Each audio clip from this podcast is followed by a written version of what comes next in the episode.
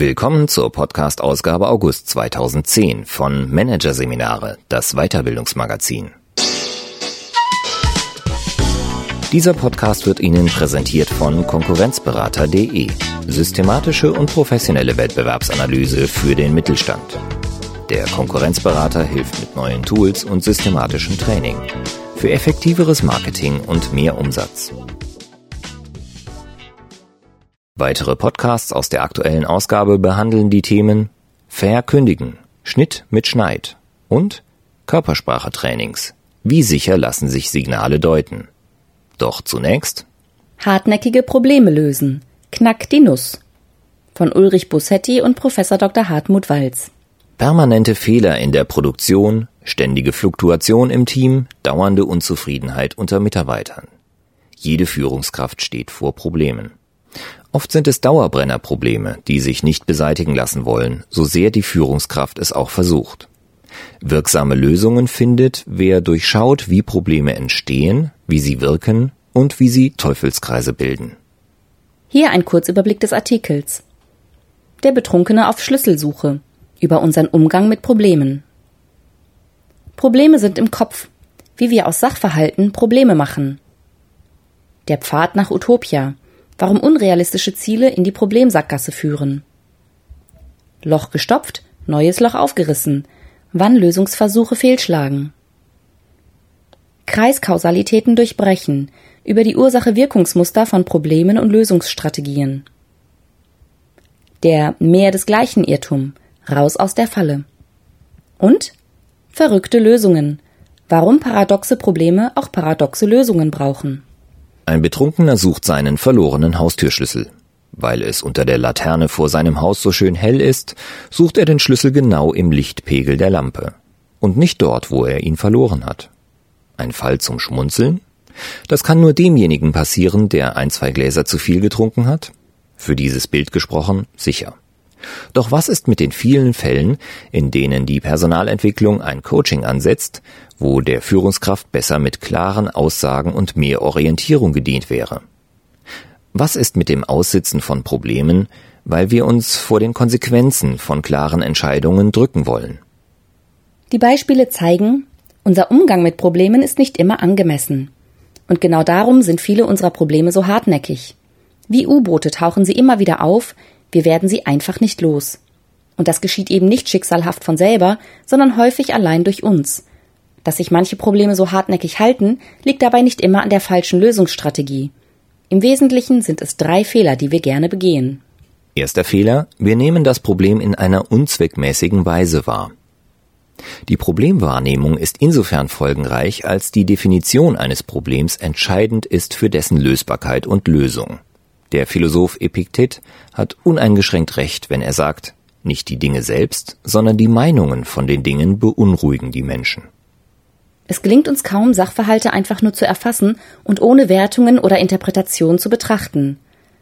Doch objektive Sachverhalte sind keine Probleme. Ob etwas als problembehaftet wahrgenommen wird, entscheiden die jeweils handelnden Personen. So kann es durchaus sein, dass Kollege Müller die Verhaltensweisen des Kollegen Frank als indiskutabel und somit problematisch empfindet, während Kollegin Huber über das Verhalten von Frank ohne Schmerzen hinwegsehen kann und problemlos mit Frank zusammenarbeitet. Das Verzwickte ist, da wir innerhalb eines Kulturkreises oft mit ähnlich sozialisierten Menschen zu tun haben und uns auch noch gerne mit Menschen umgeben, die genau unsere Bewertungen und Interpretationen teilen, fällt uns oft gar nicht auf, dass wir es nicht mit objektiven Problemen zu tun haben, sondern nur mit unserer Sichtweise über gegebene Sachverhalte. Deutlich wird das in Bezug auf Menschen, die sich stark von der Masse unterscheiden. Der Masochist zum Beispiel empfindet tiefe Frustration, wenn seine Schmerzen aufhören. Der Workaholic sieht es als Strafe und Problem an, in den Urlaub gehen zu müssen. Beide Personengruppen definieren Sachverhalte genau andersherum, als es die Mehrheit der Menschen tun würde. Für sie ist genau das ein Problem, was für andere eine Problembeseitigung wäre. Zweiter Fehler. Wir streben unrealistische Ziele an. Zwangsläufig zu unlösbaren Problemstellungen führt das Setzen unrealistischer Ziele und utopischer Wunschbilder. Denn der Pfad nach Utopia endet unweigerlich im Dickicht des realen Lebens. Ein Beispiel.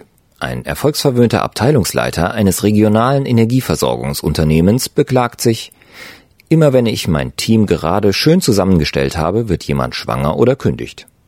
Nun, der Abteilungsleiter hat ein dynamisches und ausgesprochen gut qualifiziertes Team von knapp sieben Mitarbeitern und zehn Mitarbeiterinnen mit niedrigem Durchschnittsalter. Man kann es also als absolut normal ansehen, dass in einem solchen Team eine gewisse Fluktuation herrscht. Das Wunschbild, ein solches Team über viele Jahre stabil zu halten, ist wenig realistisch. Die Teamleistung stimmt, der ständig klagende Abteilungsleiter erreicht seine Ziele und genießt ein hohes Maß an Anerkennung. Die durch Fluktuation aufgetretenen Lücken ließen sich bislang stets kurzfristig und ohne große Verwerfungen schließen. Vielleicht hat gerade der bisherige Wechsel einzelner Teammitglieder verhindert, dass die Gruppenstrukturen verkalken oder Langeweile eintritt. Wo bitte ist das Problem? Es lohnt sich also, seine Probleme stets zu hinterfragen und realistisch im Hinblick auf die Zustände zu bleiben, die man sich wünscht. Hier hilft der Gedanke an Sisyphus, der tragischen Gestalt der griechischen Mythologie. Sisyphus hätte das schönste Leben haben können, nämlich täglich spielerische Bewegung an der frischen Luft, wenn er sich nicht auf die Vorstellung fixiert hätte, dass der runde Felsblock, den er bewegte, auf der Bergspitze liegen bleiben müsste.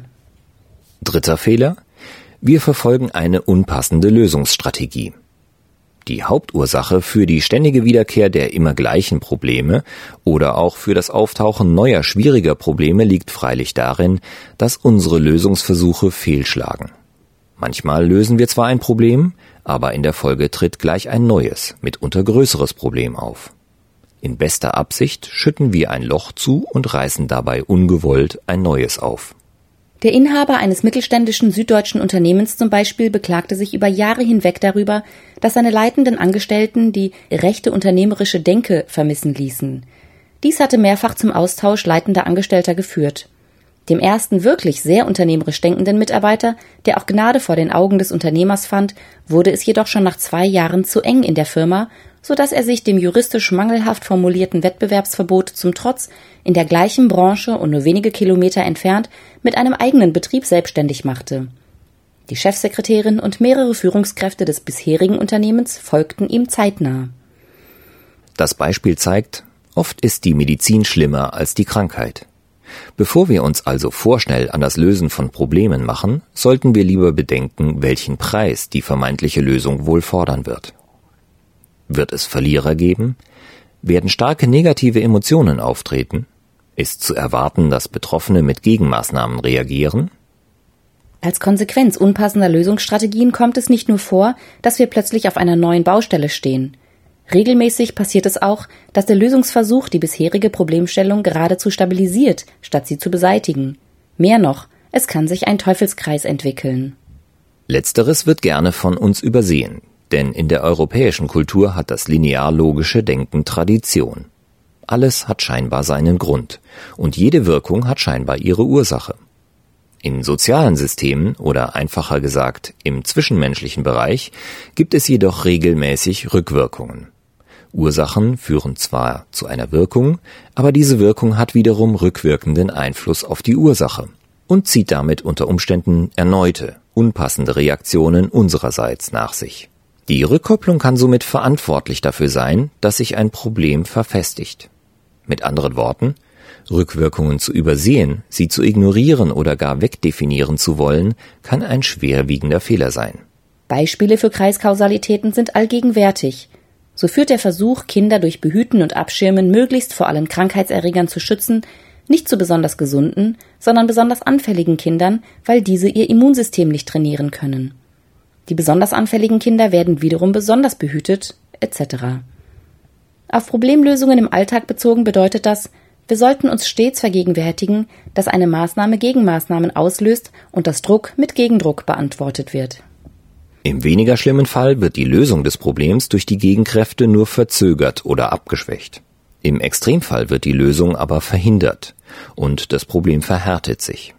Ein Problem stabilisiert sich insbesondere dann, wenn wir es, wie im Fall der besorgten Kinderabschirmung, immer wieder mit der gleichen unpassenden Strategie bearbeiten und den Gegenwirkungen auf immer gleiche Weise begegnen. Je härter wir auf ungeeignete Weise am Problem arbeiten, desto stärker wird der Widerstand. Es ist, als ob wir ein Brett hochheben wollten, auf dem wir gerade selber stehen. Mehr Krafteinsatz bringt nichts. Mehr von derselben ungeeigneten Strategie macht die Strategie nicht besser. Auch dann nicht, wenn wir immer wieder wenigstens kleine Details daran ändern. Im Gegenteil, je mehr wir im Detail ändern, desto stabiler wird das gesamte Problemgefüge. Wichtig in einer solchen Situation? Raus aus dem Ursache-Wirkung denken, aufhören, nach Motiven und Gründen zu suchen, Stattdessen sollten wir beginnen, einzelne Verhaltenselemente als Wechselwirkungen zu begreifen und sie in ihrer Kreiskausalität zu verstehen. Dadurch erhalten wir Ansatzpunkte für eine wirkliche Lösung des Problems und können völlig neue Strategien für die Erreichung des gewünschten Zustands entwickeln. Dabei bedingt das Auflösen eines Problems meist das Verlassen der Problemebene und das Betreten der nächsthöheren logischen Ebene. Und hier sind die besten Lösungen oft paradoxer Natur. Besonders dann, wenn das Problem selber ein Paradoxes ist. Paradoxe Probleme entstehen in hierarchischen Verhältnissen schneller, als wir meinen.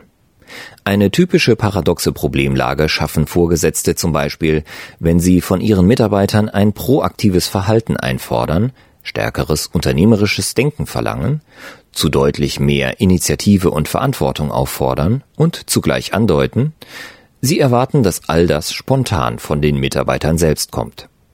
Die Situation, in die derartig agierende Vorgesetzte ihre Mitarbeiter bringen, ist unlösbar. Sie fordern sie zu einem bestimmten Verhalten auf, welches aber nicht mehr eintreten kann, sobald dazu aufgefordert worden ist. Eigenständigkeit lässt sich nicht vorschreiben, und unternehmerisch denkende und handelnde Mitarbeiter können sich nicht ständig darauf konzentrieren, welche Feinsteuerung ihr Chef gerade im Sinn hat. Die Paradoxie? Es handelt sich um eine Aufforderung zu einer Verhaltensänderung, die befolgt werden müsste, da sie ja vom Chef kommt, aber gerade nicht auf Befehl befolgt werden kann. Stark autonome und unternehmerische Mitarbeiter würden eine solche Anweisung nicht erhalten. Die Folgsamen wiederum können durch Folgsamkeit nicht eigenständig und autonom werden. In einer derartigen Situation sind sowohl die Führungskraft als auch die Mitarbeiter in einer sogenannten Doppelbindung gefangen. Für beide Parteien scheint das Heraustreten aus dem Teufelskreis verstellt. Führungskräfte haben häufig das Gefühl, Autorität zu verlieren, wenn sie über ihre Verhaltensaufforderung kommunizieren. Und dem Mitarbeiter wiederum würde es allzu leicht als fehlender Respekt ausgelegt, wenn er mit seinem Vorgesetzten über den Bezugsrahmen der Situation sprechen wollte. Der Ausweg aus einer solchen paradoxen Problemlage kann häufig nur mit Lösungen gefunden werden, die auf den ersten Blick unsinnig erscheinen, dem gesunden Menschenverstand widersprechen oder gar rätselhaft wirken. Genau aus dieser Eigenschaft beziehen sie ihre erstaunliche Wirkung. Eine paradoxe Lösung kann beispielsweise darin bestehen, dem Partner genau das Verhalten nahezulegen, von dem man eigentlich möchte, dass er es einstellt. So kann der Satz Rauchen Sie ruhig weiter auf einen Raucher erheblich beunruhigender wirken, ihn zu tieferen Nachdenken anregen, als die immer wieder gehörte und schon abgenutzte Aufforderung, nun endlich das Rauchen zu lassen. Auch im Arbeitsleben gibt es Beispiele für paradoxe Lösungen. In einem kleinen betriebsratsfreien Unternehmen etwa zeigte ein weiterbildungsresistenter Sachbearbeiter eine konsequente Verweigerungshaltung gegenüber sachlich dringend gebotenen Fachseminaren.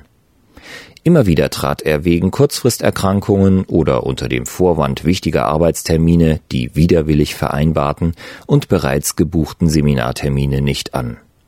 Das für den Sachbearbeiter überraschende Angebot seines Gruppenleiters, ihn von den lästigen Seminaren auf Dauer freizustellen und das gesparte Geld für Schulungen eines rivalisierenden Sachbearbeiters zu investieren, holte den Sachbearbeiter aus seiner Verweigerungshaltung heraus und beseitigte den Schulungsstau nachhaltig. Eine durchgängige Handlungsempfehlung gibt es allerdings nicht. Auch paradoxe Lösungsstrategien sind leider nicht immer erfolgreich an ungeeigneter Stelle oder auf unpassende Weise eingesetzt, an ungeeigneter Stelle oder auf unpassende Weise eingesetzt, kann das überraschende Verhalten auch Missmut und Unverständnis erzeugen. Der Einsatz sollte also gut überlegt sein, zumal jeder gescheiterte Problemlösungsversuch in die Problemhistorie eingeht und diese noch schwieriger macht. Das Gute? Mitunter hilft es auch, einfach abzuwarten. Wenn ein Problem noch nicht lösbar ist, sollten wir uns manchmal besser selber schützen und vorläufig abfinden. Auflösungen kommen oft unerwartet von dritter Seite, durch äußere Änderungen der Situation. So löste sich auch der Konflikt eines Vorgesetzten, der von seinen Mitarbeitern mehr unternehmerisches Denken einforderte. Eine Erkrankung der Führungskraft bewirkte zwangsläufig größere Freiheitsgrade und Spielräume der Mitarbeiter, die diese auch prompt nutzten. Nach ihrer Rückkehr und durch die Erfahrung der Krankheit abgeklärt, sprach die Führungskraft ihre Anerkennung darüber aus, wie gut und selbstständig die Mitarbeiter den Laden im Griff hatten. Unbewusst löste dies die paradoxe Doppelbindung auf, und die zuvor von allen erlebte Lähmung trat nicht mehr ein. Sicher arbeitet das Team seither nicht auf einer problemfreien Insel der Glückseligkeit, aber wo gibt es die schon? Probleme tauchen immer und überall auf. Umso wichtiger, dass wir lernen, mit ihnen umzugehen.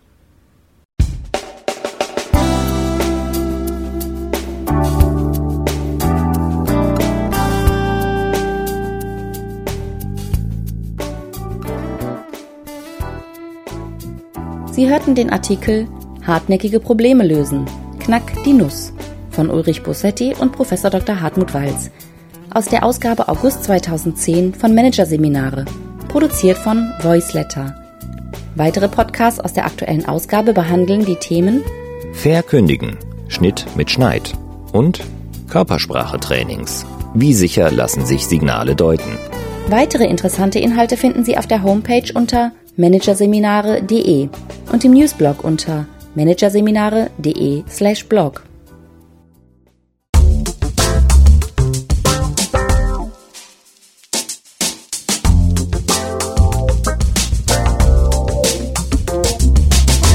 Das war der Podcast von Managerseminare, das Weiterbildungsmagazin. Ausgabe August 2010. Dieser Podcast wird Ihnen präsentiert von www.konkurrenzberater.de. Konkurrenzanalyse als Navigationssystem für den Wettbewerb. Übrigens, immer mehr mittelständische Unternehmen investieren in eine professionelle und systematische Wettbewerbsbeobachtung und sind dadurch schneller am Markt, machen mehr Umsatz, kommunizieren klarer. Mehr Informationen, Beratungs- und Trainingsangebote zum Thema Konkurrenzanalyse finden Sie unter www.konkurrenzberater.de.